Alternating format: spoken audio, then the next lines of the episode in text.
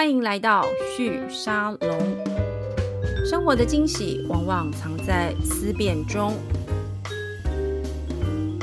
Hello，各位续沙龙的听众朋友们，大家好，欢迎再次来到我的节目当中。今天呃，我们的节目邀请到的这位来宾是我呃非常尊敬。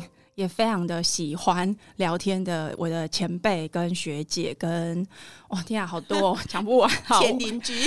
对前邻居这个欢迎巨思文化的执行长也是数位时代杂志的创办人呃素兰姐。各位朋友各位听众大家好我是素兰。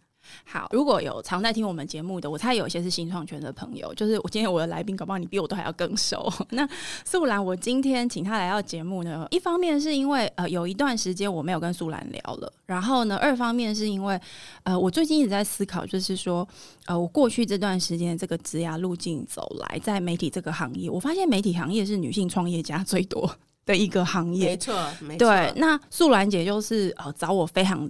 早就呃加入这个创业者的行列，我知道年纪大很多。对，这个我就不掩饰了，因为大家都认识嘛。但是我我觉得素兰过去这段时间来的这个经历，对我个人来说，或是对于我觉得接下来我想要跟我们的今天的节目的听众朋友们分享的一个主题是，呃，由他来跟我们谈是最好的两个方面，一个是女性创业者，我刚前面有提了嘛，在媒体这个行业，女性创业者不知道为什么特别多。然后第二个事情是媒体的创业，它其实过去这十年、二十年是一个转速跟变化很剧烈。的一段期间，然后素兰姐，你刚好经历了是 这段期间，恭逢其盛，对，真的恭逢其盛。我我是二零一零年离开杂志社出来创业嘛，我觉得我反而没有经历到素兰姐经历到的那个纸本杂志。非常快速多元迸发的那一段，我比较是后端碰到之后，然后我直接转到数位。那我觉得素兰姐是这一段，也就是说纸本的多元迸发有碰触到，然后同时也看到数位的这个工具怎么样改变这个行业。所以今天特别请素兰姐来节目里面跟我们分享这件事情，因为我我觉得媒体行业的变化，它其实也牵涉到整个社会的这种彼此互相沟通是的一种心态跟方法。对，那我这个我觉得是对这个呃我们的社会来说蛮重要的一。环哦，也是大家蛮有兴趣的一环。嗯，可是节目开始，我要先问一下素兰姐哦，就是呃，你是一个很成功的女性的创业者。不能这样说了，没有很成功，只是还活着，还活着就不容易了。至少在台湾，而且媒体行业又是大家觉得过去这几年算是比较辛苦的一个行业。对，那我我们的制作人很可爱，他们设定这个题目，我看完之后我也觉得蛮有道理的。我应该要问一下，那我希望郭大哥就不要听到这一集了。就是 宋兰姐，你觉得你作为做一个创业者，嗯，因为大家都会说，成功的男人背后一定要有个什么什 什么贤惠的什么，一定要有个女人支持他嘛？可是。我当然会对这种事情就不是很服气，但是老实说，我真的放眼望去，我身边很多女性创业者、成功的企业的女性的这些高阶主管，的确不少人是单身，又或者是呃没有生孩子，又或者是他可能必须要牺牲些什么。对，可是所以我想说，也许我们可以来聊一聊这个，因为我知道您跟郭大哥其实在事业上有蛮多的合作，可是你在创业的路上，其实是你自己。走出这条你想要去走的路，不是跟他一起嘛？对不对？可不可以跟我们分享一下这一段？OK，其实我我自己觉得我很幸运哦，就是说我我的原生家庭其实是比较传统的，就是说他们还是觉得对女性的这个对女孩子啊的想象力会比较窄一点，嗯，然后限制也多一点。但我很幸运，第一个是我的第一个工作，其实就是在《天下》杂志。是，那就像玉宁刚刚说的，就是在媒体业，其实呃，女性的老板、女性的管理者其实是非常多的。嗯，我记得我在《天下》的时候，就是甚至我们的男性同事、男性主管必须是保护名额，就是因为因为在这里有一个另另外一种类型的那个性别保护，对性别保保护那个平衡是反而就说要保障。男性主管跟男性同事的名额，那这个我觉得，就是说我的第一个工作就是在这样的环境里面，让我我觉得大大的解放我对于女性在工作在职场上的想法跟看法。我觉得这是第一个幸运的地方，所以我我可能比较幸运是不像，就说如果你不是进媒体这个行业的女性的朋友，那你可能这个看到的可能很多的 role model 都是。男生，对，或者你找不到自己属于女生的 role model。嗯，但是我觉得我自己还蛮幸运的，就是我第一个工作，其实看到的，不管我的老板是女生，主管是女生，周边非常多杰出的同仁同事都是女性。嗯，那这是第一个。那第二个其实就是玉宁刚刚提到，我我很幸运，其实是碰到我先生。嗯，那我先生也是一个对性别没有什么限制的人。他因为我们从大学的时候就是同学嘛，是。那他很尊重我，他也很看得起我，觉得我 我应该有很多属于自己的，不管是能力啊、梦想啊，然后应该要给我很大的空间。所以他没有，他从来没有给我任何的限制，就说呃，女生或者你是太太，你应该要这样，应该要那样，对。所以呃，我觉得我很幸运是这两个，就是第一个工作看到的这个 role model，嗯然后第二个是呃，我的先生其实给我非常大的自由跟空间的。嗯哼，你你觉得女性为什么在媒体行业就当老板的特别多，而且跑出来创业很多都是女生？哎。这个我我其实想过哎，我觉得呃，一方面当然就说会在媒体工作，大部分是文科多了哈。我觉得就说，就如果人才的供应链的角度来看，就是我觉得会踏进媒体这个行业的本身，其实就是。文科的比较多一些，你看，就说不管是传播系、大传这个新闻系，其实女生可能都是偏多的。对，所以就人才的来源、人才的供应里面，我觉得会踏进这个行业的女性本来就比较多。那第二个是我自己觉得，这个希望听到男性不要抗议，不要抗议，就是我自己觉得女生其实。天生就是正义感比较强，嗯，然后对于社会就是追求这种美好公平的社会的这个向往，其实是我觉得行行动力好像比较强一点。对对对，所以我我觉得就是说，那媒体这个行业其实是需要有一点点理想性，是，然后对社会要有一些正义感什么的，是。所以我我自己觉得女生来从事这个行业，我也觉得好像还蛮自然的，嗯。你那时候出来做数位时代，对，然后到现在应该数位时代现在是二二十三年，二十三年，对，刚好这二十三年又是我们刚刚讲的一个是杂志多元化，嗯，蓬勃发展这样子，媒体的变化非常的大的二十年，没错。你你觉得这二十年？现在跟二十年前，你那时候在创业的时候，你觉得媒体有什么最重要的不同？很大的不同啊！我记得一九九九年数位时代创刊的时候，虽然我们名字叫数位时代，对不对？对。然后我们是要探讨网络新经济，但我自己本身媒体创刊的载体。却是一个纸本的载体，那这这很好玩吗？就是感觉是矛盾，但也不矛盾，是因为在一九九九年那个时间点，就是我们虽然作为一个媒体，但还是是一个要自负盈亏的商业组织。嗯，那呃，在那个时间点，其实纸本的媒体的这个商业模式其实是非常完整。非常成熟的，对。那虽然我们要探讨的是网络新经济，但是在一九九九年那个时间点呢，就是一个网络媒体的商业模式其实是还没有成熟，对。然后那时候也还没有什么网络广告啊之类的，所以虽然我们在九九年做了一个网络新经济的媒体数位时代，但为了现实的生存，然后要符合。当下的商业模式，所以我们还是选择一个纸本的载体。但我们从 day one 就知道，就是说这个载体其实可能是会改变的，因为终究，我我们其实相信，终究所有的东西都会网络化，都会数位化，嗯那只是时间早晚的问题。是，所以对我来讲，就是说在创刊的时候，其实我们就已经做好心理准备，就是这个载体其实是会变化的。那随着网络的发展跟成熟。这个载体势必一定会改变。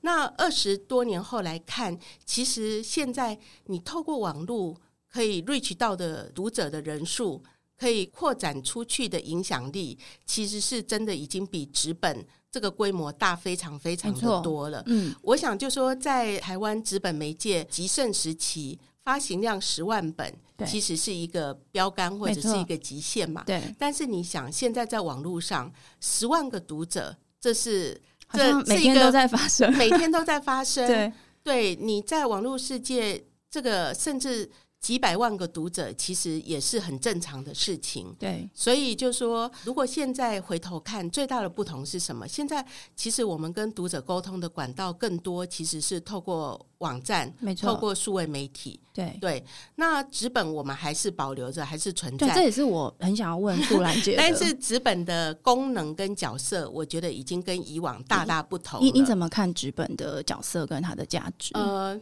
纸本我自己觉得，就说纸本我不是预言家哈，就说我也我也没有像很多捍卫纸本的人，就说哦，纸本终究是不会消失的。其实我我没有那么确定，因为我觉得整个时代其实还在演变。对，即便就说 Internet 已经发展了二十年了，但很多人也还觉得这才是 Internet 时代的开端而已。对对，整个数位化的这个世界其实还有很大的变化。现在甚至元宇宙什么都出来了。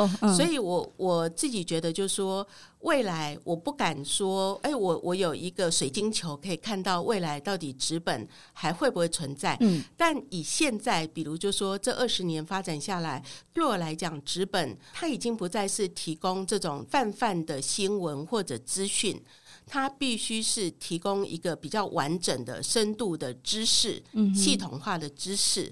这件事情，我是我在这个阶段我自己的摸索，因为刚好我也很幸运，就说我的纸本其实。不是真的纯新闻性的领域，对我其实是一个比较垂直的领域嘛。我们公司有三个媒体，一个是数位时代，一个是经理人，一个是 shopping design。对，那这些都是垂直领域的，所以我有机会可以知道，就是说，如果现金还要透过纸本来吸收这个领域的。资讯或者知识的人，我有责任提供一个更深度、更完整、更系统化的知识给他们。所以现在纸本提供的扮演的角色跟功能，比较是我刚刚讲的，它就是着力在把一个我们所擅长的领域的领域知识，把它系统化，然后完整的。去去表述这个领域的深度知识啦，所以那呃新闻的东西、新闻性的这些资讯的东西，就留给网络。来来呈现，来呈现。可是，在这个过程，没那个素兰姐，你有没有觉得，就是记者真的很累，或者是 是每一个媒体公司，他突然之间，比如以前嘛，就我说我以前就是我还小的时候，然后纸本为主体，可能就是我们讲一九二零零零年以前，对，我二零零年网络泡沫嘛。可是其实那个泡沫过了之后，网络就接下来就蓬勃发展。我们讲二零零零年以前那个时候的媒体，我觉得它的分工很细，daily 的，你刚刚讲的新闻性就是报纸，对，然后呃电视台的晚间新闻。对，这些在负责，没错。然后杂志它就是每个月、每一周出一本，然后它就是很专心的去做你刚刚说的这些知识性的、垂直性、同整性很高的东西。可是有了网络之后，因为网络它的出本的出版的这个进入门槛真的很低，对，所以会变成是每一个媒体的媒介或者是每一个媒体的经营者，他都嗯变得难以不去碰触它。是对，那。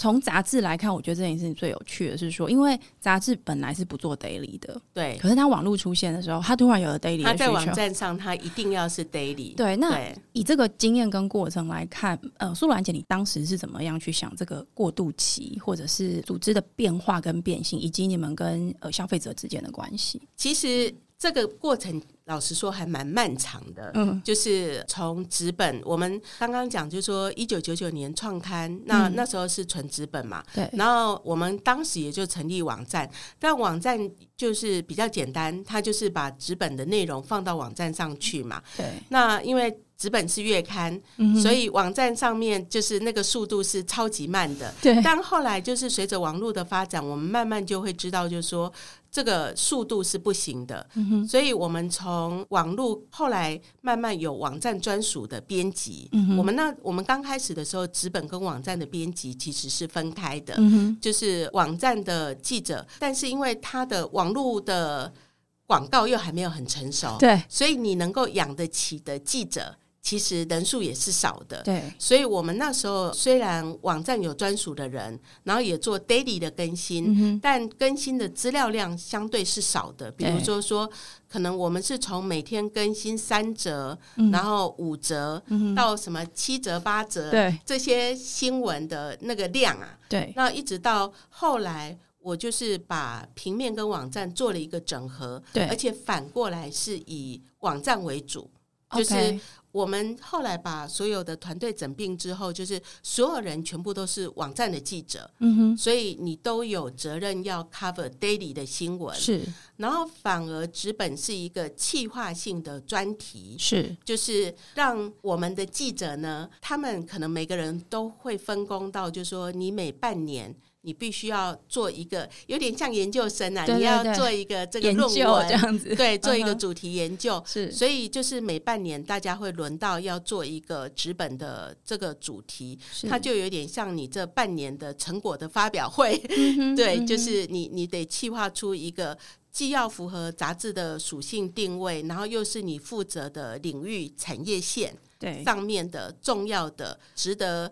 做知识拆解跟深入探讨的这个完整的议题，你你会觉得就是说，因为你刚刚讲这个转型过程很漫长，很漫长，真的很漫长，而且很痛苦。怎么说？多痛苦？其实有时候你在。就说同仁其实从就像玉玲刚刚讲，就是在早期，其实他可以很单纯的只做这个一个月可能交几篇是。稿子，其实就是做纸本嘛。然后到你你接下来你变成就说网站你 daily 每天要产出，对，那 daily 每天要产出还不够，嗯，就是变成你每半年你还要做一次的深度专题，对。对，其实。看着他们的工作量一直在增加，对不对？然后每一个人的角色越来越多元，然后要负责的工作的多元性，有时候其实。是会觉得心疼跟不忍心的。他要以前可能就是会写会仿就完成的，对，现在要会写，要会仿，要会气化，还要可以录音，可能还要学会剪辑，还要学会可以面对镜头。他就是全媒体形式嘛，是全媒体形式。你你觉得这是一个好的发展，还是在一个就是说你商业模式尚未定型的状况之下，那个职人的角色，因为他还没有被定义嘛？嗯，就那个过程那个痛苦，你觉得他的那个痛苦是有尽头的吗？我知道这个问题很难，这个问题好难哦，这个问题很大。但是有时候我我会觉得，就是说，对于新时代的工作者，maybe 他也觉得，呃，本来就是这样，本来就应该是这样。其实我试过，就说，如果我现在回头要我们的记者，可能你只有专心只负责网站。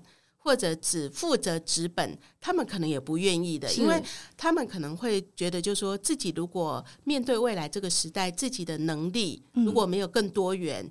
其实自己可能慢慢会被时代淘汰，所以他们也有那种没有安全感。就是写网站新闻的人，他会觉得我不想只做朝生暮死的新闻，我我做一些专题，那我自己也得到满足感，对，然后有一个完整的学习，然后也也很有成就感，做一个专题出来。可是你说叫他只做杂志纸本的专题，他又觉得就说。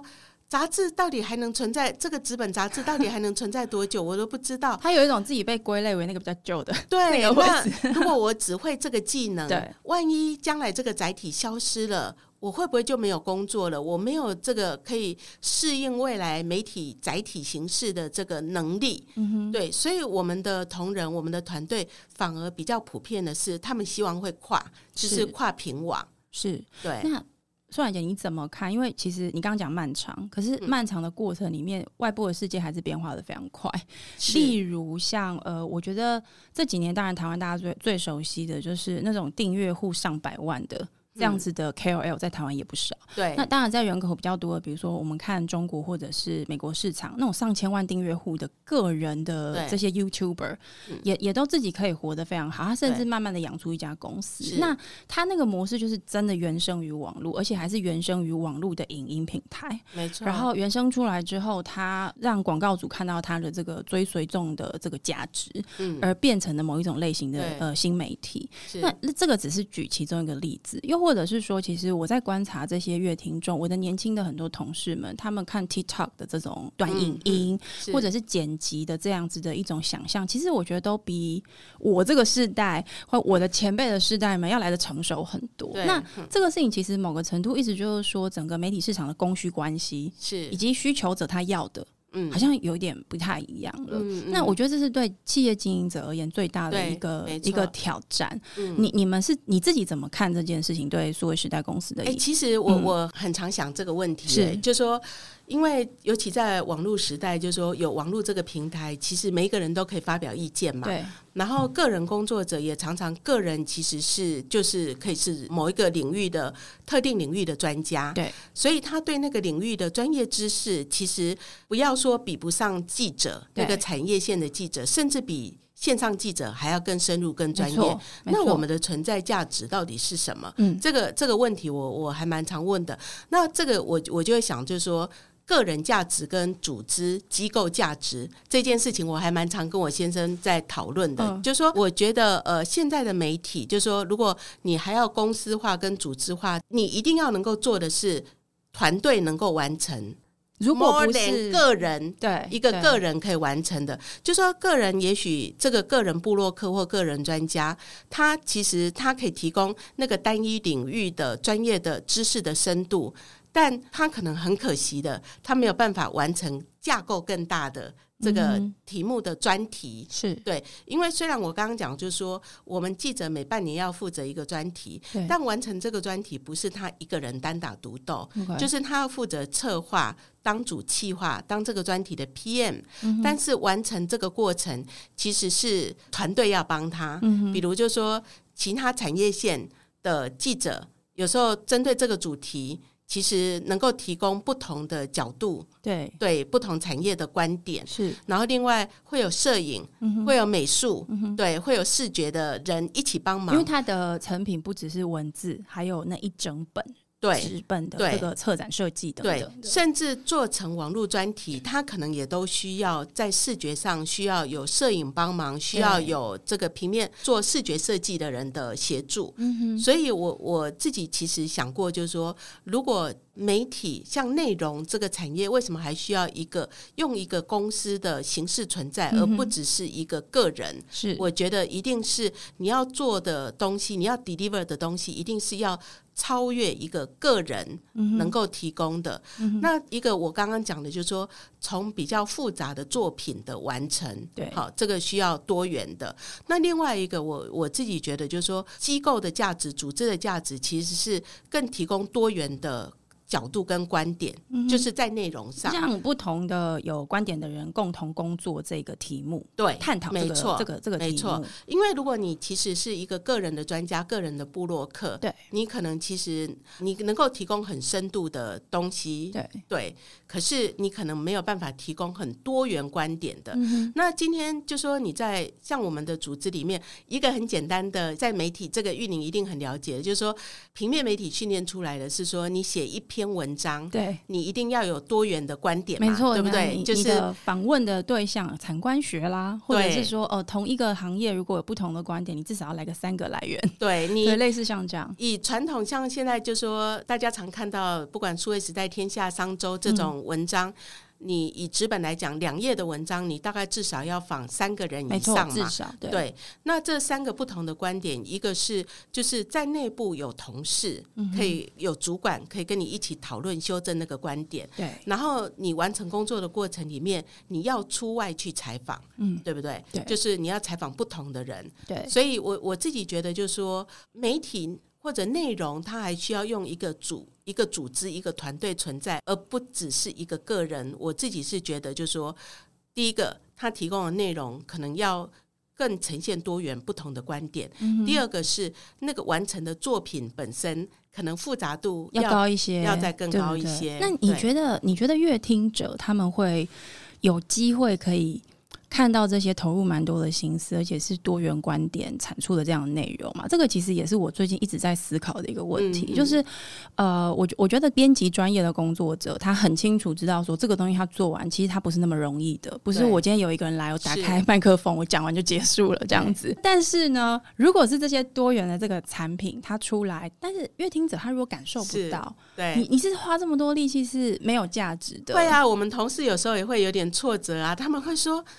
真的读者可以分辨六十分跟八十分的差别吗？或者或者七十分跟八十分，他们真的觉得有差吗？对，有时候我我觉得难免就是，呃，的确很难的。有时候真的是有点难，是。所以我真的觉得，就是说，现在你你在做这种复杂的作品啊。多元的多元观点的内容，嗯，然后多元呈现形式的内容的时候，你真的要寻找知音呢。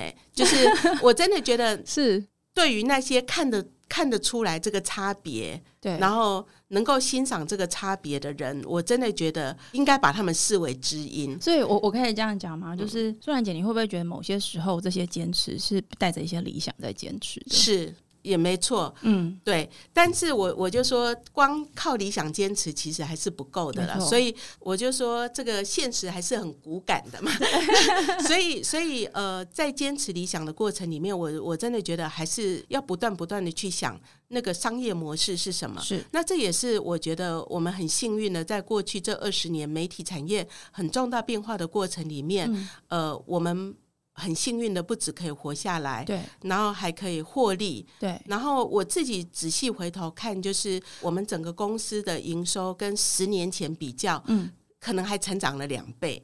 哦，那你觉得？主要这个一定会在很多媒体公司耳中听来，一定会觉得就是非常好奇，是是怎么做到的？我我觉得，所以这这我觉得是蛮难的。比如，就说当杂志纸本杂志不能卖的时候，对，那因为我虽然我的读者大量的转到网络上，但网络上其实应该是说他们都不用付钱的嘛，对啊，没错。所以我变现的管道就少了很多嘛，嗯所以我后来就是就想就是说，知识要怎样才有价值？对。就是当你变成网络化，大家都认为网络的内容应该免费的时候，那我我还是相信知识是有价的。对，所以我们就去发展了课程。嗯就是比如说今天同样在透过杂志，我在讲绩效管理，他可能一本杂志付我两百块。对，但是我把绩效管理的文章放在网络上。零元。是，但是我把绩效管理变成一个课程，我可能可以收他两千块，收他三千块。那当然就说课程的人数少很多，是，但是我的单价变很高，是。对我可能一堂课我可以抵卖出去数十本杂志嘛。所以我我第一个我先做的事情是，就说呃，我还是相信知识有价这一件事情，对。这个理念，但是我的。载体的形式可能就要改变了。我已经从纸本杂志，然后我转到我需要影响力，我转到网络这个媒。这个这个载体的形式，对，但我需要变现，我换成了课程这个载体，嗯哼，对，所以就说你必须要随着这个环境的发展，对，产业的变化，那还是要不断的去思考，我要怎样可以让知识可以变现。你你觉得接下来，因为课程是这两年大家都在做的事情，而且我我知道我们比较幸运做的比较早，我们大概做十年了，对，你们很早做从实体课程，然后现在呃，其实线上的学院也已经就是经营的很不错，那。我我蛮好奇的是，你怎么样去思考说，那再下一步的？我同时做两步哈，就说因为以前在 Good Old Day，就是我刚毕业，大学刚毕业的时候，一九八九年，然后进天下，我们那时候很单纯啊，全公司只有三大部门，一个叫内容部门嘛，哈，就是编辑部；那一个叫行销部，就是负责卖杂志，是那不管是零售或订户；是另外一个部门就是广告，对广告业务是。那我觉得就说。作为一个媒体，我觉得这是一个媒体生存的三只脚。嗯哼，对，它是它是有点像凳子的三三只脚，所以我一直很清楚记得这个。那呃，当杂志纸本可能比较不能卖，我就把那个从杂志减少的收入用课程把它补回来。但是我的广告我要从哪里补回来？其实我就开始做社群经营，因为我相信，呃，你经营一个有价值的社群。一定就会有广告主需要你来透过你来 reach 这个社群，所以我就开始做呃垂直社群的经营。不管我们做呃未来商务展，然后做这个呃呃未来商务这个产业创新社群的经营，对对？然后另外创业者，那创业者这个其实是比较误打误撞，就是说 我的出发点其实是真的，就是在二零一零年，是我自己作为一个创业者走过非常辛苦的路，所以我我当。公司开始可以获利的时候，我就想说，那我自己可以帮创业者做什么？对，那我们就开始经营了创业小聚。是，那可是经营创业小聚，当然一方面公益，但也是跟我杂志媒体的属性是结合的。因为数位时代报道的，其实几乎都是这些网络新科技的创业、新公司、新的创业家，所以。这个行业、这个产业越能够成熟发展，是创业家能够活下来。我们才有报道的对象嘛，是，所以这也是等于就说，这是我的供应链的一部分，我的内容的来源。对，所以我就锁定很清楚，我觉得做这件事情是 win win，对我自己的媒体的这个呃生存内容的来源对是有帮助的。另外一个是我又可以帮助到创业家，是对，所以我就开始做这个事。但是有广告收入的来源这件事情呢，其实是一个美丽的意外，就是我也。没有想到，你说创业小聚这一块，对创业小聚、创业社群这一块，因为我后来我没有想到，就是说这个大企业这么多的大企业，到最后他们这么需要接触这个创业社群。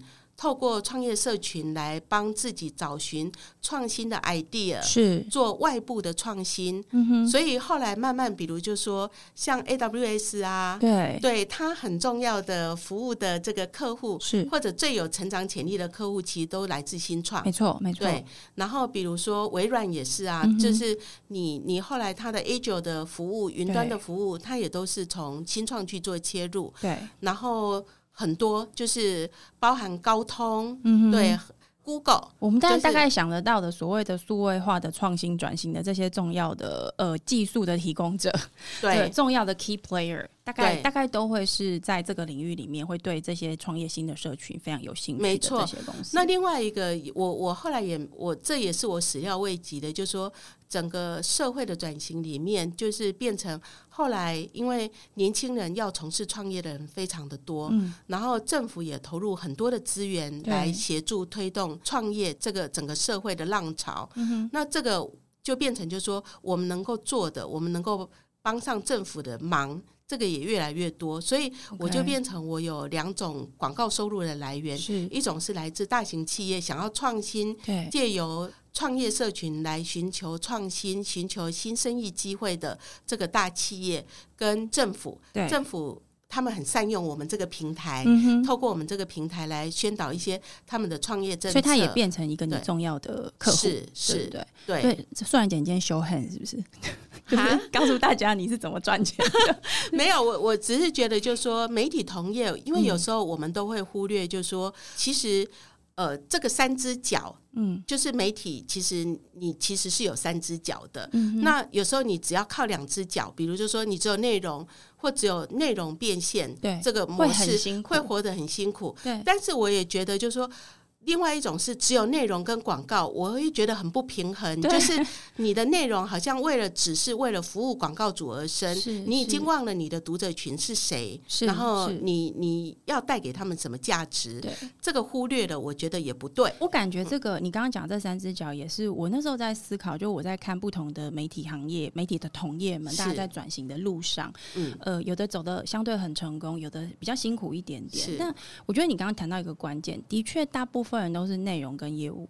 或内容跟发行。是。对，那我觉得数位时代有一个很大的优势，是因为呃一九九九年创刊嘛，所以其实到那个网络的这个乐消费者或者是乐听众大幅度的往网络移动的那个浪潮，差不多是在一差不多一零年前后，我觉得那时候那个浪潮蛮明显的。但其实已经累积很多订户了，对，所以在订阅这一块的这个这个根基其实是扎的很深。没错，对，没错，对我我觉得这个也是我在想，就是说媒体的经营者，传统这些我们觉得。很厉害的大媒体们，其实，在这一端还是蛮有机会。是啊，因为比如就说台湾有一些呃所谓数位内容，可是是付费模式，比如说有几千个订户，好像在这个时代就是觉得很多，觉得很多，但对。一个纸本媒体来讲，其实几千个订户其实是养不起它的少的，对他养不起它的这个规模，应该这样讲。就是像我们经理人，其实那个订户其实是是以万计的，对，所以就说他在传统媒体的形式里面，就说我们很幸运的在那个部分还有一个稳定的收入，是对。那素然姐，你会不会担担心那个所谓元宇宙这个 趋势的来临？因为我会特别问这个，是因为呃，元宇宙大家都会看，它基本上就是有有，比如说传统我们过去比较熟悉 AR、VR，它都包含在这个领域里头嘛。那 AR、VR 它如果我今天用一个发行机制来想这件事情，它其实也是一个新的载体，或是一个新的这个内容的呈现形式。所以我们会看到提供 AR、VR 这种类型的内容的，不管是设计的公司，或者是这个。呃，还不是议题哦。我我说的就是真的是视觉上，你你人跟他互动的这个 U 叉 UI 这个感受的这一群呃新的提供内容这些公司，他们事实上也慢慢的往媒体，我们所谓的泛媒体内容行业这个地方也移动过来了。你你会觉得这一段会是一个新的竞争吗？呃，老实说，我我我觉得呃。虽然大家都叫做内容，对，但事实上内容的不同形式，各自有各自不同的专业。对，就是刚刚玉宁提到，就是说做 AR、VR 这些，如果就视觉上面，其实是一些科技的专业技能。对，但是传统媒体里面，它的技能其实是一个 concept，一个一个议题的策划跟议题的成型跟。不管用文字或者用影像把它记录下来、表述出来，那跟我觉得这个跟所谓 AR、VR 里面这些科技的技术，对，其实是非常不同的。嗯哼那你说未来，我觉得大家其实。我觉得应该是一个合作的关系，是对，而不会是一个竞争的关系。就是大家是在不同的方向进来，因为有懂技术的人，有技术能力的人，他还是需需要内容。对，但是我们原来就是做原来传统媒体出身的，你擅长文字的、擅长议题的人，要你去学这些新的技术，嗯，其实也是很 很困难的，强人所难。对，所以我觉得，就说未来长期其实应该会是一个合作的关系才对。这个一定也会对你的团队成员带来影响。就是以前很辛苦，要会写字，然后现在可能要会拍照，然后现在还要会录音，还要会剪片，还能够设计脚本这样子。然后接下来可能要能够跟这些 Metaverse 的这些新的公司合作，就是在人员训练上面，是你怎么去思考你组织的转变？我会问这个，当然也是因为最近这个数位时代的办公室是做了一个蛮大的转换。你们从原本传统大家想象那种办公室型的组织，对，变成一个一个萝卜一个坑，然后。现在是完全是 co-working space 的这个概念，对不对？概念就是就是因为是 hybrid 的工作模式嘛，对，所以其实同事进公司的时间少了。你们现在是怎么规范的？我想很多人也会。我们现在是每个礼拜同事只要进来公司两天，最多三天。他们有没有很开心？很开心，非常开心，因为我觉得这对大家在日常生活的这个节奏上面，其实是一个很大的解放。嗯哼，但是又很好，就是说，如果你长期只有都在家工作，其实你又少了同伴的这个互相的激荡跟陪伴，对，其实也很孤单。对，所以我觉得一个 hybrid 的模式，其实。呃，so far 在我们公司的反应非常的好。嗯哼，那我们为什么要改变那个座位的模式？是因为就是说，同事因为来来进公司的时间变少了，对，所以跨部门彼此之间能够接触的机会也减少了。对，那我们透过一个工作环境场景的改变，嗯我希望就说很自然的可以让大家有一些不同的碰撞的机会，就是你来，你不再是固定的座位，你每天。每天都有可能跟不同部门的同事坐在你的隔壁，对。对，那坐在跟你同一桌，是。那你可以就说有第一个有机会这个碰撞到跨部门不同的同事，然后我也希望让这些不同部门的。不同的观点是对，可以多一些碰撞，多一些交流。他们的一些想法可能就会因此不同，对不对？比如说，因为像我自己的工作经历，我是做文字出身的，其实拍照我还是不懂，对。但是我会强迫自己还是要去看一些，也想办法上一些课，然后跟同事们学一下。但是在我自己呃过去的经历里面，我就会被迫着，例如要去学会影音的剪辑概念，脚本怎么写，这样子要想办法去问懂之后，用我的方式把它呈现出来。那我觉得这样的经历，当我现在想到这个 Metaverse，就是我刚刚讲的这种 AR、VR 的这样的设计结构的时候，我们其实也被迫着要去理解说，那这些设计公司他们在怎么，他们是做什么的？是他们怎么做？怎么做？没错。那要促成这样的一个环境，其实我觉得关键是在于那个文化，也就是说，人跟人之间或同事跟同事之间，他有一个习惯，就是很好奇，是别人在干嘛。哎，为什么你会这样子做？然后会有一种想象是去讨论说，那如果我们一起做些什么事情，它会发生什么样子的变化？对，那我我觉得这个是我在思考 hybrid 的 office 它的价值的时候，我觉得很重要的一环。没错，没错，这就是我们的想法。是，不过我们现在也才刚开始，那我也很期待接下来到底会发生什么事，到底会发生什么事？是对。但我 so far，因为我我从我们从七月底就是。大家这个办公室重新开放嘛，然后几乎每天也都在观察。对，那 so far 我觉得 so far so good，我我很喜欢现在的氛围。你自己也是一个礼拜两三天进去嘛？对，就你也解放了自己，就 我也解放了自己。那另外一个，我觉得就是说，其实是一个自由的心态，因为我觉得现在的年轻工作者其实都是很自由奔放的一代。嗯那你看哦，连。呃，hybrid 上班，他们自己可以选哪一天要进来办公室嘛？进办公室之后，如果连座位都是他自己可以选择的，多开心啊！对，多好！这这也是另外一种精神上的解放，就是说我如果。以前就是一个萝卜一个坑，我坐的座位就是永远是固定的。对，那现在因为我们就不是嘛，你你今天你想要一个人，那你就可以去坐靠窗的，对着窗外的高脚桌，是，然后你就好好的自己在那边写文章啊，自己写自己的企划案啊，对，然后自己跟自己对话。但如果你来，你今天你是需要讨论的，或者你想要跟同事一起互动的，你就去找一张桌子，可能有两三个人。然后你可以边工作边互相，顺便也跟同事聊聊天。对对，就是，然后我们也有升降桌，你想要坐着正常坐着工作就坐着，是。还你想要觉得坐了一整天屁股都变大了，这样不太好。你想要站着工作也是可以的。对对，然后我们有多一些沙发区，是，就是你累了，那我我最近常看到的是，我觉得就是说，常有同事坐在沙发区，一群人。他们就坐在地上啊，坐在椅子上啊，然后大家就围着那个沙发区，那也是一样在讨论。但我就觉得那个气氛跟。他正式的以前正式坐在会议室里面对着会议桌开会，我看他们的表情，看他们的反应，看他们互动的模式，我真的很开心。你有没有因为很不一样？你有没有觉得这情景很像我们大概五六年前，或甚至十年前在看戏骨的新创公司，他们拍到的照片就是这种感觉。他终于在台湾实现了。对，但是我我其实也蛮期待，就是说接下来，因为数位时代才刚转换这个办公室嘛，那其实，在台湾实行 hybrid 的这种办公。公司的公司不少，但是都是外商。对，就过去这段时间，大部分都外商。比如说我们很熟悉的 Google 或者微软，都是用这个方式来工作。但我其实蛮好奇，就是说本土型的、比较中小型的公司，特别是像呃媒体，它这样的一种内容创意产业。当他往这个方向移动的时候，那人的样子或是人的这个组成或分工模式会发生什么改变？改变？我觉得这是很值得观察的。那也其实也会回到我们节目一个很核心的关怀哦，就是说我我觉得这个时代的工作者，他应该要生活跟工作兼具。